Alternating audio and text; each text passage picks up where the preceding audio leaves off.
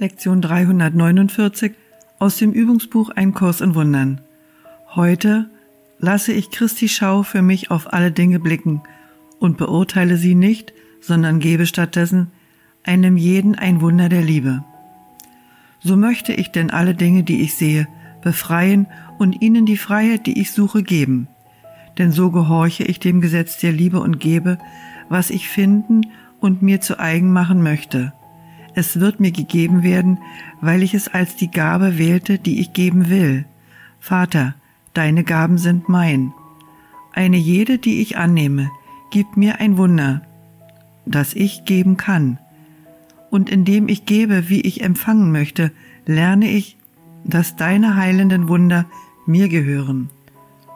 Unser Vater kennt unsere Bedürfnisse. Er schenkt uns Gnade, um sie allesamt zu stillen und so vertrauen wir auf ihn, dass er uns Wunder sende, die Welt zu segnen und unseren Geist zu heilen, während wir zurückkehren zu ihm.